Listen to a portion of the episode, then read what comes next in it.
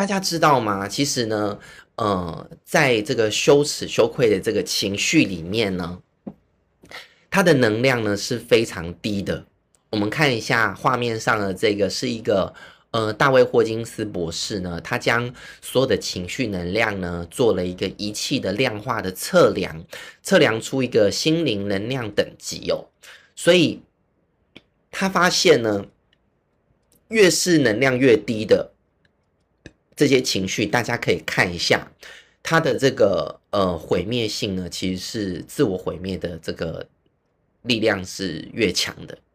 所以呢，呃，我们来看一下。所以呢，今天讨论到的这个自责啊、内疚啊，跟这个羞羞愧啊、羞耻啊，是这个能量等级最最最低的。好，所以其实我在准备 这些内容的时候呢，我也一直感受到这些很低频的这个状态哦。哦，有人问说要怎么样试着真正的爱自己？我等下最后面我一起讲。好。那所以说，我刚才才一直跟大家说啊，今天讨论到的这两个这个情绪啊，其实是不容易在平常生活中呢被谈论的，因为这个这个很低频的这些能量呢，其实就是更难以启齿，好，更难以呢去对外人诉说，哦，所以呢，呃，你们可以就是好好的来听一下今天讲的内容。那我们来看一下羞耻的定义哦。这个定义呢，是我从这个维基百科里面查的。他说呢，因为隐私呢遭到侵害，或经历了不荣誉、不成功、不得体的事件，而觉察到自己无法符合社会期待或规范，产产生的一些尴尬或是暴露的一种情绪。哦，上面是维基百科写的。那我自己想了几个比较会连接到羞耻的议题。通常会比较连接到一些羞耻的议题跟课题呀、啊，会是我这边呃经验上写的，包括说性骚扰、性侵的这个课题、乱伦的课题，或者是有一些奴隶的一种角色扮演哦，比如说在性上面有一些像是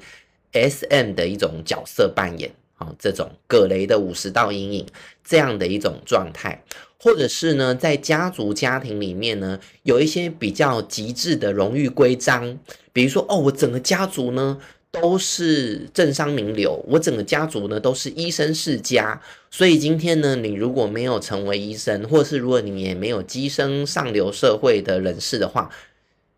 ，shame on you，就是你就是很羞耻，是我们家族的羞耻的人，这样。或者是呢，有些人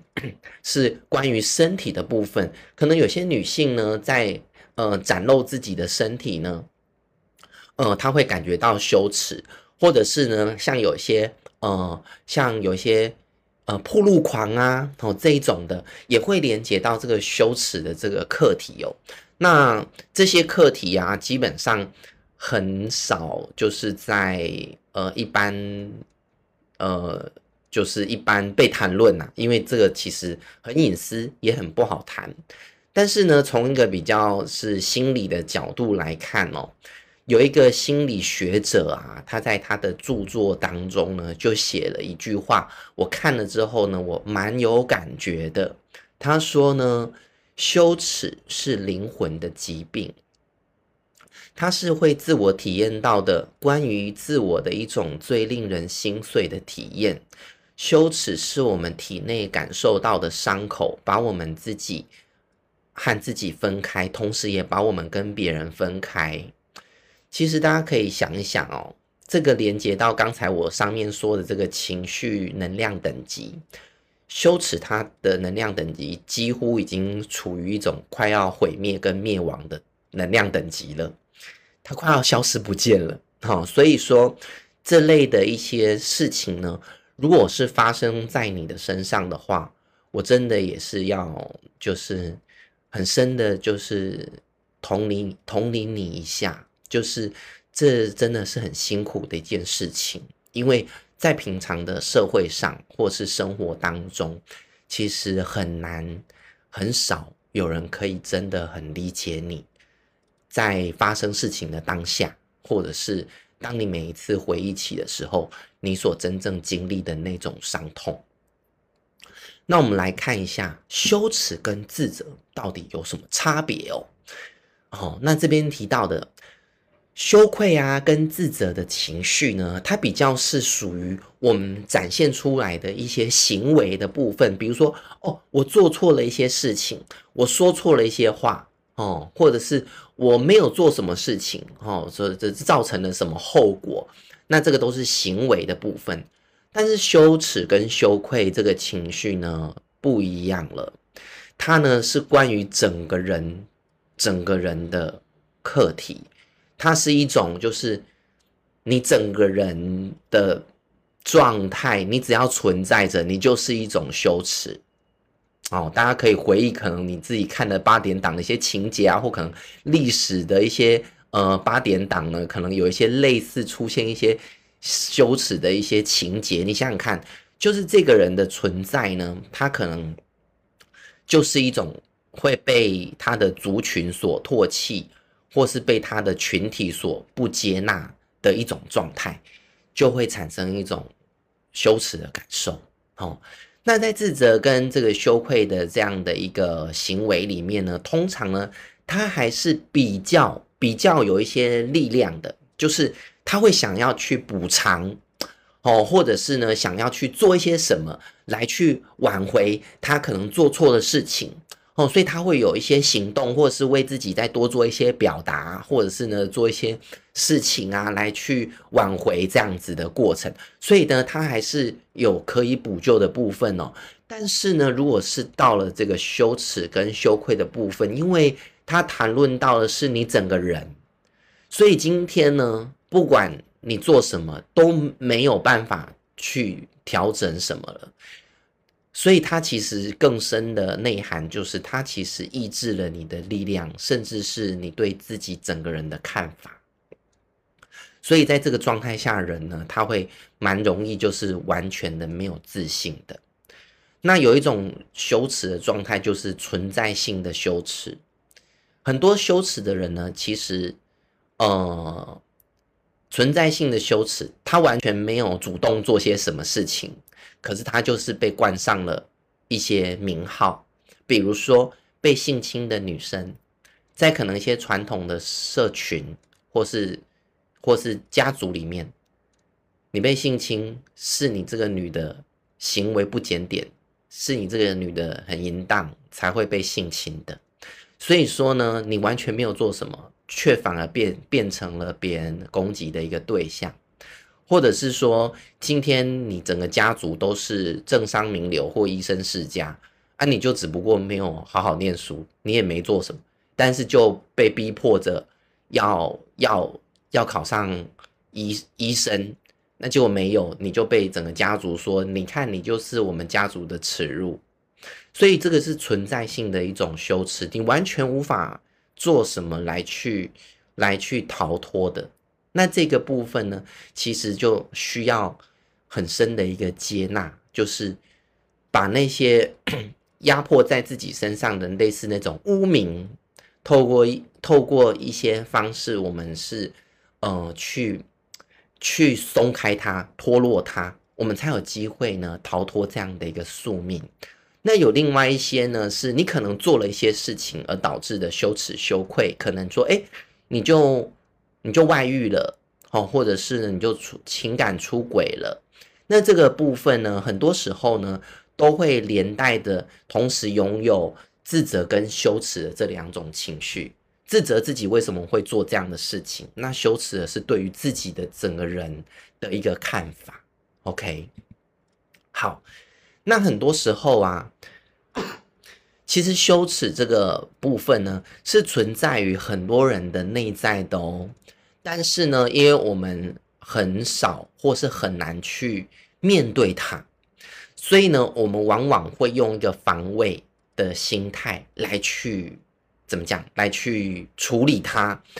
我们反而会把矛头指向别人，因为呢，就是自己可能有一些自己。看不顺眼，或者是做的不够好的地方，然后呢，我因为没有办法去存在于那个状态，或是无法忍受自己是那样的存在或那样的状态，我反而呢就在还没有去触碰到这个感觉之前呢，我先把矛头指向别人，或是呢，去先去攻击，先去攻击有类似情况的人。举例，大家想想呢，有些这个呃反同志的一些人士。呃，这个新闻或者是一些网络上的文章也有谈到，他自己就是后来才发现他自己就是同志，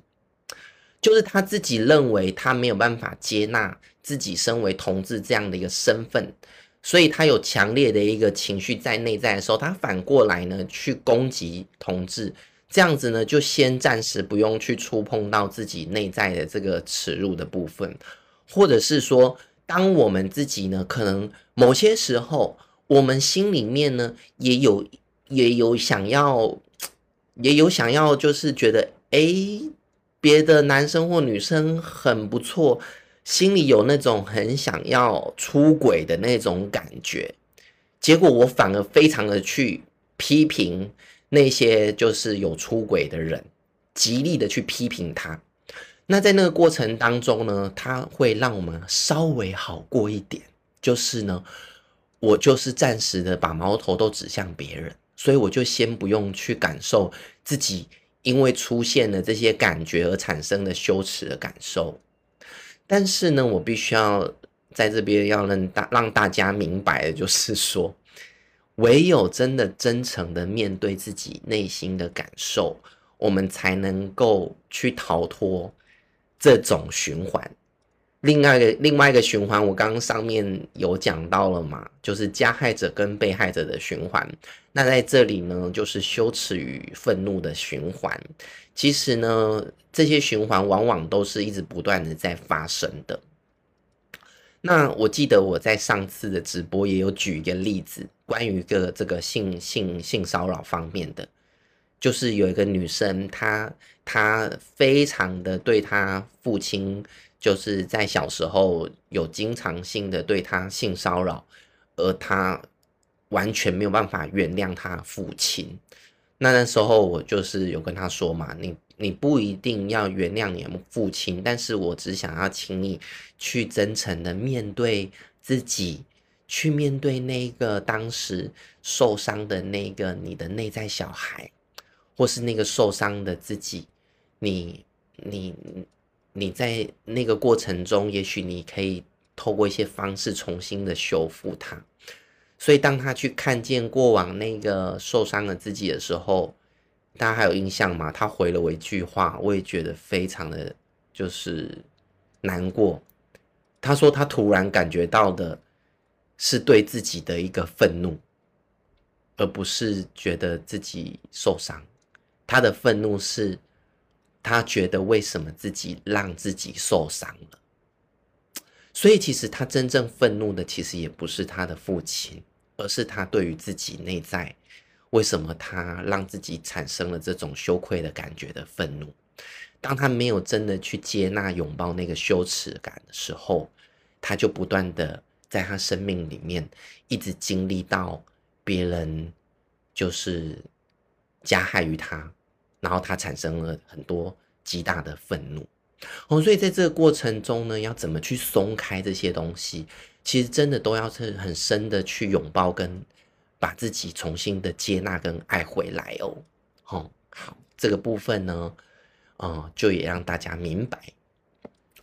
所以从这个羞耻的这个情绪啊，刚才这样谈论下来，为什么它会存在呢？我们可以想一件事情哦，其实它是为了一个社会文明啊所产生出来的一种适应性的情绪，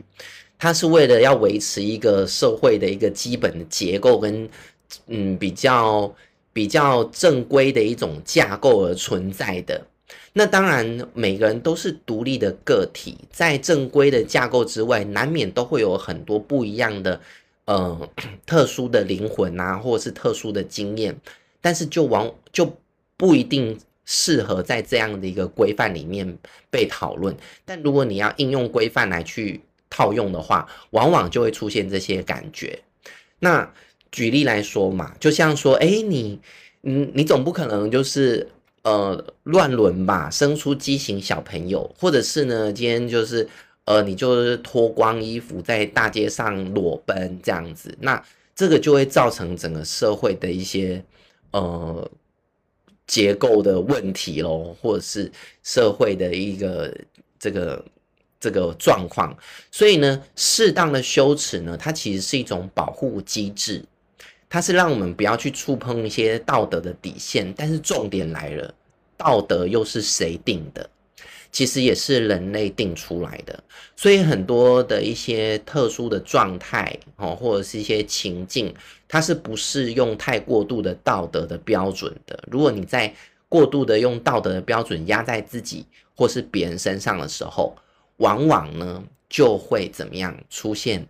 更伤害性的结果。我不知道大家有没有看过一个那个之前还蛮有名的一个电视剧，叫做《我们与恶的距离》。嗯，它里面就谈到了蛮多我们在社会上面看似受害或是看似加害的背后，其实不是我们想象的这么的单纯。好人真的是好人吗？坏人真的是坏人吗？其实这个我们都要多打很多的问号哦。所以呢，如果我们太过度的 focus 在这种道德感上面的时候，我们就可能会没有办法真正的去拥抱跟接纳自己。所以就会将这种羞耻的情绪呢，压抑跟隐藏到更深的我们内在的阴影当中，而这样的一个更难去启齿的这些事件啊，或情节或情绪，它就反而因为很难被接纳，所以呢，它也更难被看见或曝光。所以说呢，在这个过程中呢，往往就把人跟人的心呢更加的隔离了。所以当很多羞耻就是一些课题，这这在这个课题上有一些辛苦的人，他们往往会比一般人感受到更多的孤独感跟被隔离的感觉。所以呢，这个很重要的一点就是，我也是要鼓励给自己更多的勇气，找找专专业的老师吼来去协助你处理这样的一个事情哦。好，OK。好，所以最后我讲到这个，那要怎么处理呢？哈，唯一的解啦，也是最重要的解，就是真的是从爱的角度来出发。唯有我们认识真正爱的本质的时候，我们才有办法去超越跟接纳这一切的发生，接纳这所有的一切的人生的经验，或者是我们过往。在不可控的状态下发生的生命经验，它其实都是蕴蕴藏在这个多元性的宇宙里面的一个部分，它都是都是如实的在呈现。我们重要的就是去经历跟体验它，所以往往就是因为你不接纳，才会有这些感觉出现。好那存在呃存在的这些罪恶感，其实正好跟爱的分量成正比。这句话耐人寻味，但是大家可以真的去思考一下，就是因为你太在意这件事情了，你太在意对方了，你太在乎了，所以当事情发生的时候，你才会有相对应更深的罪恶感，就是因为你太。爱屋及乌了，你看到别人受伤，你不忍心，所以你没有去帮忙的时候，你心里才会出现没有帮别人的无力的罪恶感。如果今天你根本就没感觉的话，那你绝对也不会有这种自责跟罪恶感的感觉，对吗？所以说，应该要更平衡的来去觉察我们自己，也就是说。在如果你感觉到这些罪恶感的同时，你也应该要转过身，回头去看见你自己的心，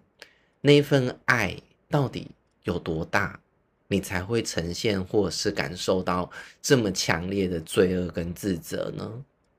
如果当你能够感受到自己的那份爱的时候，我也请你要放过自己哦，对自己好一点。那另外一个叫做。不够好也很好，这件事情啊，是我呃最近呢有一个比较深的体会，就是其实呃前几周呢我就 不小心的确诊了，所以呢我就在家里隔离了一个礼拜。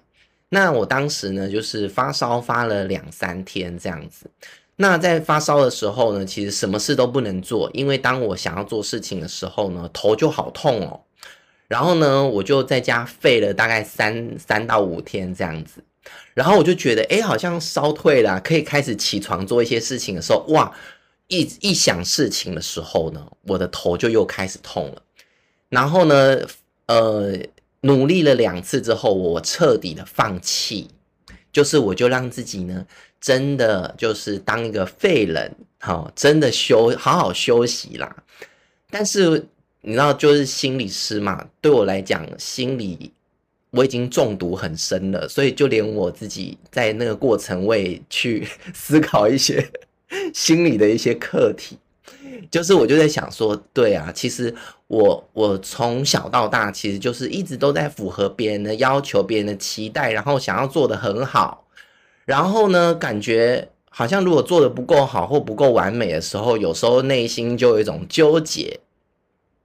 那这一次呢，就是当刚好有一个这个时间点，让我看见我自己还是有想要，就是好像要很想要做事的那个起心动念。那也让我在那个过程当中呢，放下那些东西。那我脑袋就浮现了这六个字，就是不够好也很好。其实很多的。呃，这个心理的这个有些状况的个案，哦，他们没有办法好起来啊。其实是因为他们一直想要好起来。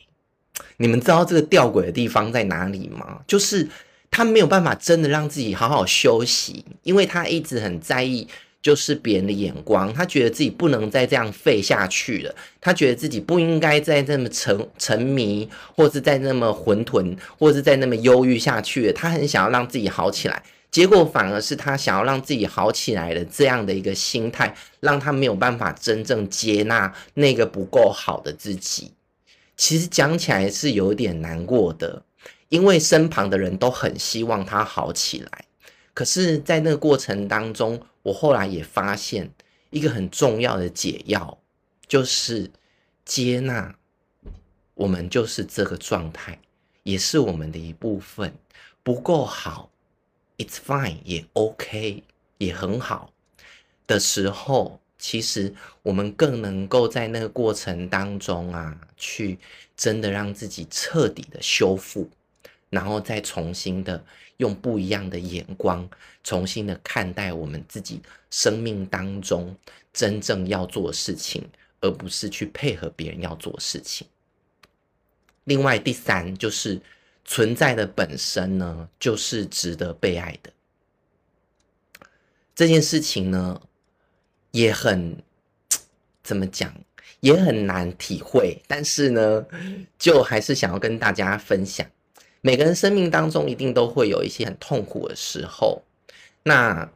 每个人呢，在可能面对很多呃自己的生命经验啊，可能就会为了自己做错了一些事情啊，或者是做出了一些自己没有办法接纳的一些行为的时候呢，会有很深的自我谴责跟责备。那有一次呢，我就在一个他是一个基督徒的一个老师啦，他就告诉我。生命的存在的本身呢，就是值得被爱的。所以不管呢，你是什么样的状态，或者是你做了什么样的事情，曾经那份爱都一直存在着。然后当下我的眼泪就掉下来。所以很重要的就是，对呀，只要是你还活着，只要是你还存在着，这样的一个。的这样的存在，生命本身就有各种不同、千奇百怪的经验，或者是各种不同的心，本来就都是浮动的起心动念。我们要做的很重要的一点，就是原谅跟接纳自己。所以我为今天的这个的情绪演讲啊，做最后一个总结：原谅是松开自责的钥匙，而接纳是转化羞耻的解药。我觉得这两这两个呃关键语句呢，一定要好好的记住，不管是原谅自己，或是原谅别人。不管是接纳自己或是接纳别人，当我们能够呢，真的奉行，或是真的能够对于原谅跟接纳有更深更多的体悟的时候，我们就不会再创造出更多的自责或责备，我们就不会再创造出更多的羞耻的这种感受，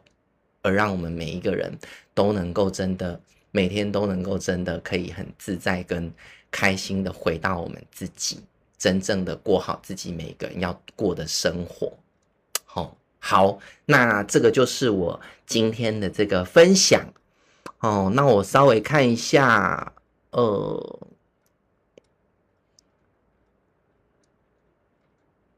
对，有一个人问说呢，忽然想问，有些人真的毫不在意别人的眼光，没有底线的在公共场合做出不恰当的事情，这样算是生病吗？哦。这个，嗯，这个我有一点难以回答，因为